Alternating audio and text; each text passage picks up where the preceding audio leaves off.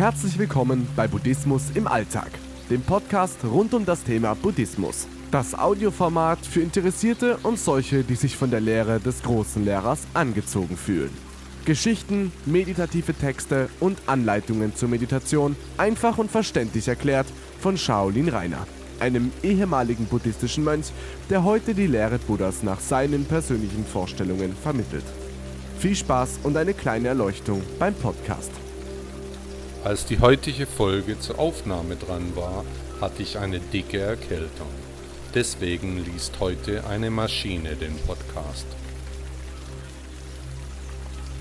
Was ist Armut?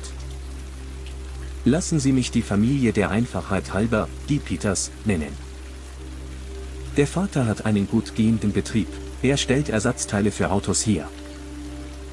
In frühester Jugend wurde er in einer ähnlichen Firma Lehrling, schloss als Meister dort ab. Einige Jahre später machte er sich selbstständig. Mit Fleiß und Glück arbeitete er sich nach oben, wurde wohlhabend, seine Firma wurde immer größer.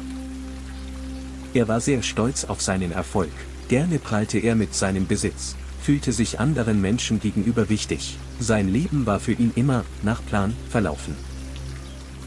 Durch seine finanzielle Unabhängigkeit konnte er schon in jungen Jahren eine gute Frau finden. Das Paar verliebte sich, heiratete schnell und bekam zwei gesunde Kinder. Einen Jungen und ein Mädchen. Das Paar kaufte sich ein wunderschönes, großes Haus. Mit Schwimmbad, Sauna, umgeben von einem zauberhaften Garten. Die Ehefrau stammte aus einem deutlich weniger reichen Land. Sie hatte dort immer noch ihre Familie, ihre Eltern waren einfache Bauern. Häufig fuhr sie die Heimat besuchen, lebte dort ein völlig anderes Leben als bei ihrem Mann, einfach, aber ebenfalls arbeitsam. Häufig nahm sie auch die Kinder mit, so dass diese ihre Großeltern besuchen konnten. Die Kinder konnten dort die Ferien verbringen, Bescheidenheit erlernen, auf dem Hof helfen, Tiere erleben, die Natur erspüren. Besonders die Tochter machte ihr viel Freude, entwickelte sich doch das Mädchen zu einem besonders intelligenten und mitfühlenden Wesen. In ihr schien ein kleines Licht zu brennen. Ihre Mitmenschen bezauberte sie, Weisheit sprach aus ihren Worten, trotz ihrer wenigen Jahre war sie besonders. Auf der Rückfahrt nach dem Urlaub entwickelte sich ein Gespräch zwischen Mutter und Tochter. Die Mutter fragte, und, mein Schatz, wie waren die Ferien für dich? War es interessant bei Opa und Oma?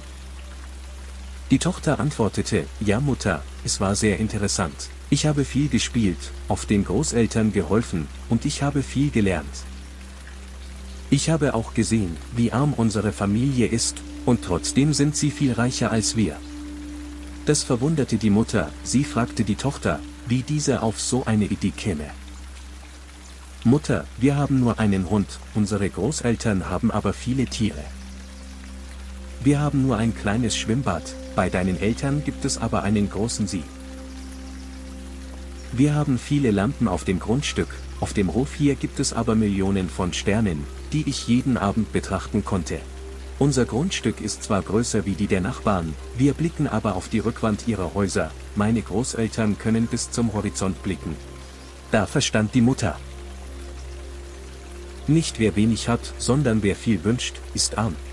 Lucius Annois Seneca Römischer Philosoph und Dramatiker. 1 bis 65. Wenn wir die Lehre Buddhas verinnerlichen, sind wir reich, reich an innerem Frieden, an Ruhe, ausgeglichen und im Reinen. Armut und Reichtum sind zwei Seiten derselben Münze. Denn es liegt nur an uns, wie wir Reichtum und Armut betrachten. Das Gefühl ergibt sich aus unserer Betrachtung.